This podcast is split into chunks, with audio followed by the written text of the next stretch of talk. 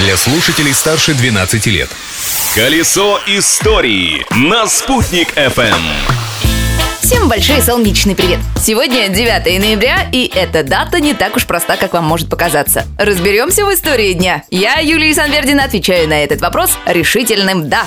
События дня. В этот день, в 1989 году, пала Берлинская стена. В 19 часов 34 минуты представитель правительства ГДР Гюнтер Шабовский заявил о новом свободном порядке выезда граждан ГДР за рубеж. Услышав это заявление, в прямом эфире к Берлинской стене направились тысячи берлинцев. Пограничники приказа пропускать людей не получили и сперва пытались оттеснить толпу, но не выдержали напора людей и вынуждены были открыть границу. Особенно активные тут же стали ломать Берлинскую стену, но ее кусочек все же сохранился до наших дней как материальное напоминание о существовании некогда двух Германий.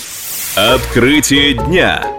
А у нас в городе в этот день не разрушили, а построили. 9 ноября 2018 года в Уфе, рядом с Министерством внутренних дел, что на улице Ленина, установили трехметровую бронзовую скульптуру уфимского городового. И японский городовой тут ни при чем. Памятник представляет собой дореволюционного стража порядка, собирательный образ правоохранителей всех времен. Постамент, на котором стоит уфимский городовой, украшен свитком с текстом из устава 1721 года. Полиция есть душа гражданства и всех добрых порядков.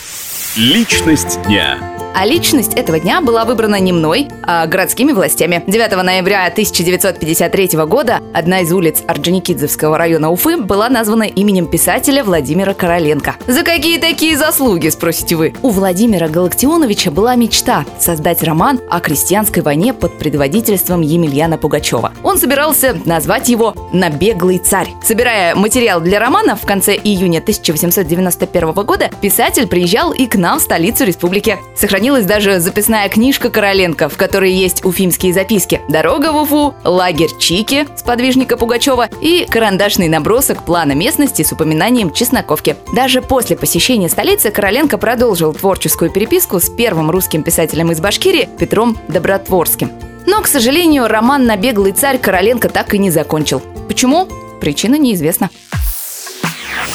А вот насчет завтра мне уже кое-что известно. В то же время, в том же месте вас ждет новая прогулка по истории дня. Ведь прошлым нельзя жить, но помнить его необходимо. Колесо истории на «Спутник FM.